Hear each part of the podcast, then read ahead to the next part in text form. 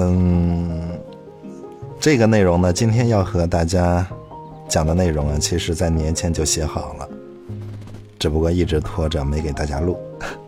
然后还有同学，哈，那什么，别着急啊，不用给我寄刀片啊，这不就更新了吗？嗯，今年下雪下的还挺大的哈，年前南方下了一阵冻雨，就那个好多回家的车子就坏在路上了，就堵在路上了，一堵堵了四五天，还挺严重的，对不对？但是反过来讲呢，今年下雪下确实挺多的，可能对呃大人来说，可能有些方面是灾害，但是对孩子来说吧，玩的还挺高兴的啊。我孩子今年玩雪确实玩嗨了，也不用专门去东北玩去了。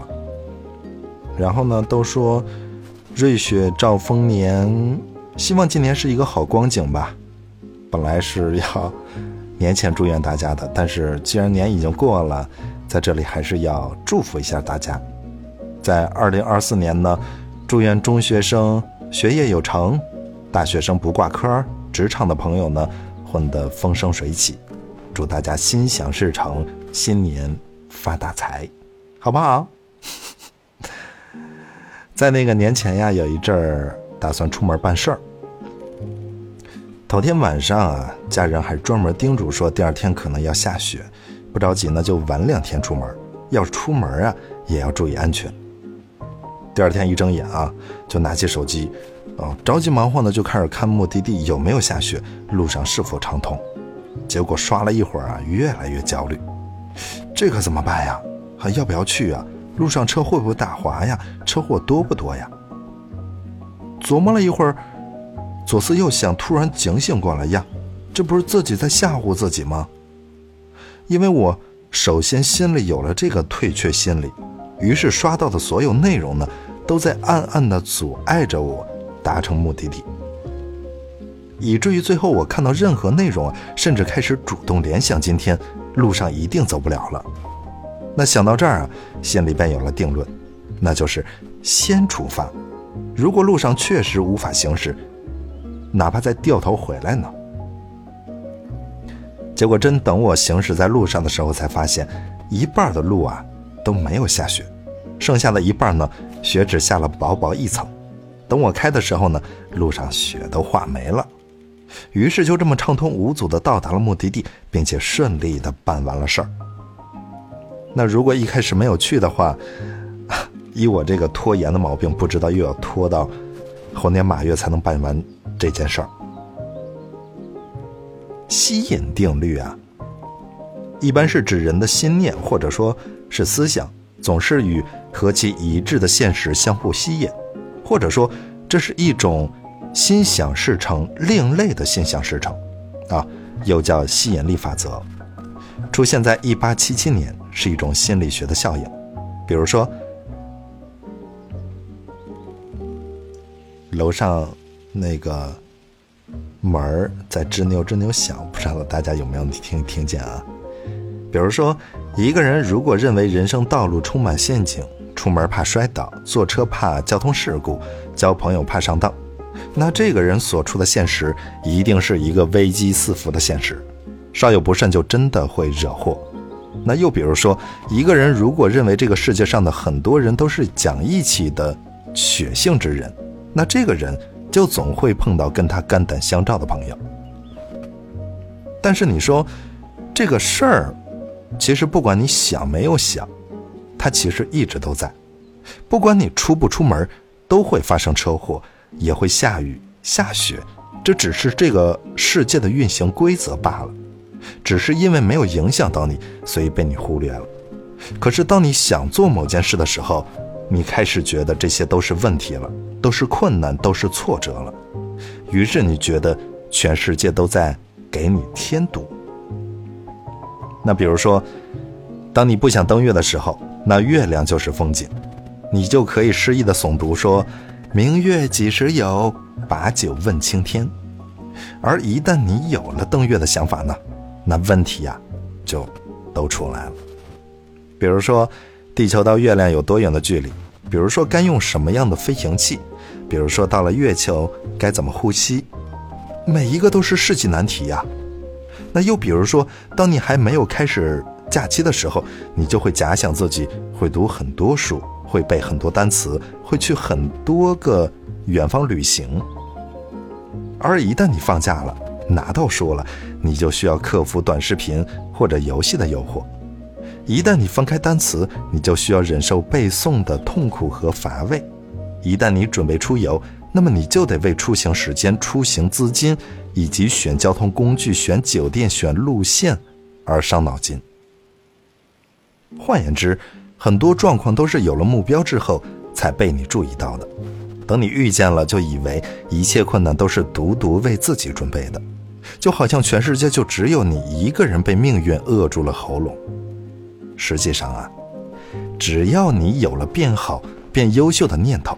只要你还有目标，有想去的远方，那么让你崩溃的事情还有很多很多，而且还会更难。人一旦明确了自己想要什么，就一定会遇到各种各样的阻力。它可能是外部原因，比如说偏见、猜忌、好意的提醒、多余的关心，以及小气鬼们的见不得别人好；它也可能是你自己的原因，比如说懒惰。拖延、见识、格局，看不到结果时的犹疑，困难面前的胆怯，面对选择时的为难，无可救药的三分钟热度，以及矫情癌犯病时的自我可怜。所以我的建议是啊，越是期待一件事有好的结果，就越应该做好准备去迎接可能不好的一切。如果你每次都把我为什么要这么做切换成我为什么不呢？如果你每次都把“怎么倒霉的又是我”切换成“从这件倒霉的事情身上我学会了哪些东西”，如果你每次都把“凭什么好事都落在别人身上”切换成“别人是怎么做好这件事情的”，如果机会给了我，我能做到吗？那么，你早晚能混出名堂来。所以，请你坦然地接受当下的平凡和麻烦，但是坚定地拒绝平庸。和偷懒，就算是败了，也好过不战而降。就算是竹篮打水一场空，你也会惊喜地发现，竹篮早已经被洗得干干净净了。在生活中，当你的身体还没有屈服的时候，你的灵魂就屈服了，这是个耻辱。我们总说世界是个草台班子，可是我们又嘴上说一套，实际做一套。我们苦于规则，困于规则，最后又死于规则。我证券处工作的朋友就曾经讲过，说他们内部的同事呢，私下都在炒股。虽然明面规定不让炒股，但是其实呢，大家都在炒。但是几乎所有人都在赔钱，即便是他们的领导也都是以赔钱居多，并不会因为他们管理着几千万、上亿的基金，他们就厉害多少。并不会因为他们是金融学毕业，有相关证书就比我们强多少。你看啊，就连以高富帅、白富美著称的金融领域都是如此，大家都是渣仔，你有什么可恐惧的呢？就如我在一开始讲到的，我因为担心天气原因而胆怯无法上路，你又是因为什么原因而迟迟不肯迈出努力坚持的第一步呢？你是在担心周围的人嘲讽你，还是担心你做不好？是因为困难重重，还是因为没有时间？你觉得生活糟心原因无非是不肯依赖别人，自己又不争气，非常有上进心，却又缺少耐心。你对自己的现状很不满意，你希望自己有好成绩，有好品味，有好长相，有丰富的知识和阅历，有广阔的圈子和人脉。你希望自己能够坚持健身、节食、规律作息，希望自己做事有始有终、有执行力、有时间规划，希望自己坚强乐观、勤劳果断。结果是你想要做的事情越来越多，你的人生目标越定越高，你的渺小感越来越强烈，你的无力感越来越失控，你越来越擅长做人生规划。同时，又越来越受不了比自己优秀的人，你越来越觉得自己倒霉，以至于你什么都还没有开始做，就光是想一想，就已经筋疲力竭了。感觉就像是灵魂精心谋划了一场重大战役，而身体却早就做好了叛逃准备。很多时候啊，想要的太多，想要的太急了，都会变成得到的阻力。如果你有大目标，那就把它分解成阶段目标啊，阶段目标一加上阶段目标二加上阶段目标三加上阶段目标四加上阶段目标 n，然后亲力亲为，尽心尽力，把每一个今天过好，就是一个很好的一生了。我所理解的很好的一生是：今天要做的事情都做了，今天要爱的人都爱了，今天想吃的东西都吃了，这就是了。在我的认知范围里啊，每个有上进心的人都很辛苦，都在为自己的目标拼命，都想让生活心服口服的对自己说一句：“好，这些都给你。”如果恐惧未知，你就别想要改变现状；如果志在山野，你就别想位高权重；如果谋求声誉，你就不要介意江湖险恶。人生本来就是一个麻烦接着一个麻烦。每个阶段都会有对应的麻烦，这个世界不会因为你只是一个打工的，就让你的麻烦少一些，也不会因为你当上了老板，就让你的麻烦少一些。不同之处可能是打工的想从月薪八千变成月薪三万，而老板想的是从民营公司变成上市企业，都很难。没有哪份工作是不麻烦的，没有哪种人生是不辛苦的。只要你想变好，就会有焦虑，这是混吃等死的人理解不了的。